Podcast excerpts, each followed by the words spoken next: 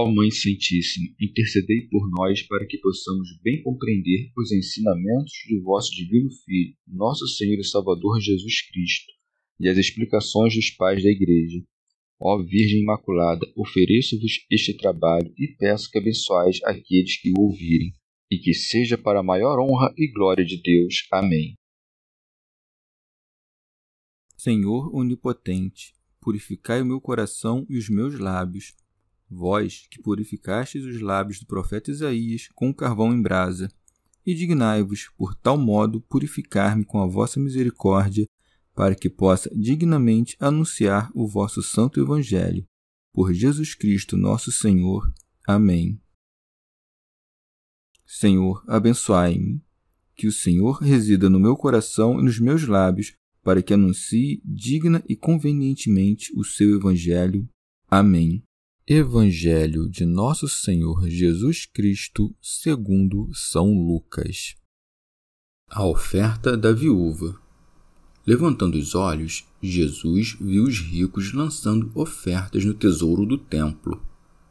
Viu também uma viúva indigente que lançava duas moedinhas e disse: De fato, eu vos digo que esta pobre viúva lançou mais do que todos pois todos aqueles deram do que lhes sobrava para as ofertas. Esta, porém, na sua penúria, ofereceu tudo o que possuía para viver. Comentários dos Pais da Igreja Glosa de São Tomás de Aquino Depois de ter censurado os escribas, cuja ganância devorava os bens das viúvas, Nosso Senhor louva a oferta desta viúva, Levantando Jesus os olhos, viu vários ricos que lançavam as suas oferendas no gasofilácio. São Beda. No gasofilácium, do persa gaza, riqueza, e do grego filáciei, observar, depositavam-se as ofertas em dinheiro. Consistia num cofre perfurado na parte superior, posto perto do altar, à direita de quem entrava no templo Nele, os sacerdotes guardavam todo o dinheiro que o povo doava ao templo do Senhor.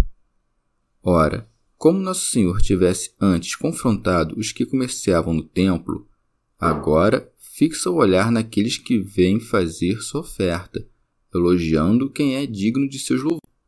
Viu também uma viúva indigente, que lançava duas moedinhas.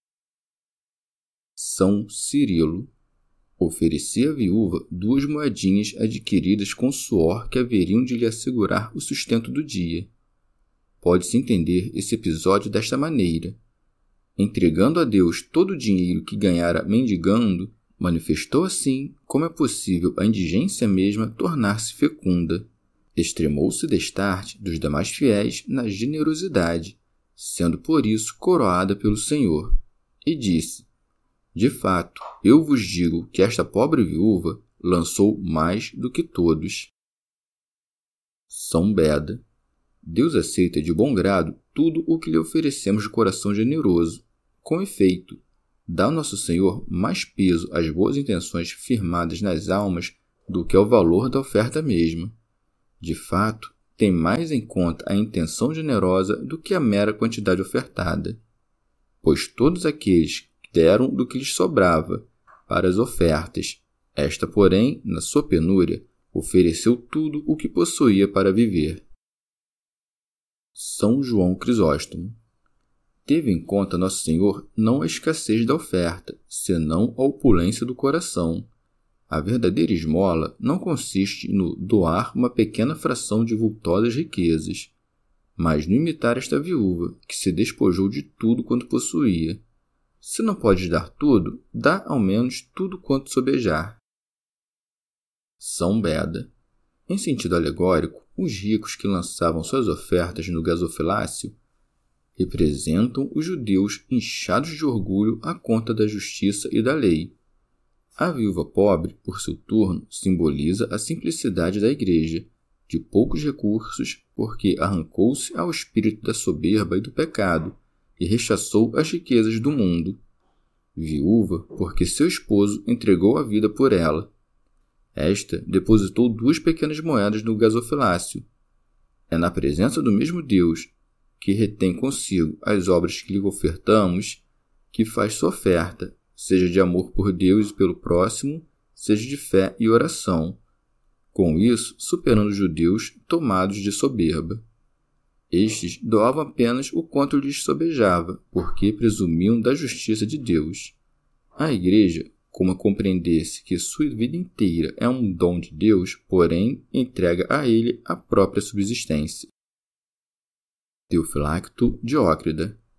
Ou ainda, pode-se entender a viúva como imagem de toda alma que, enviuvada da antiga lei, como de seu primeiro marido, não se queira digna de unir-se ao mesmo Verbo de Deus, a própria fé e a boa consciência dá-las em penhor a Deus, no que muito avultava-se aos demais, que fossem ricos de palavras, quer fossem gentios que tinham por riqueza as mesmas virtudes. Chegamos ao fim de mais um dia de comentários da Catena Áurea. Muito obrigado por ficarem até aqui, que Nossa Senhora derrame suas graças sobre nós e até amanhã.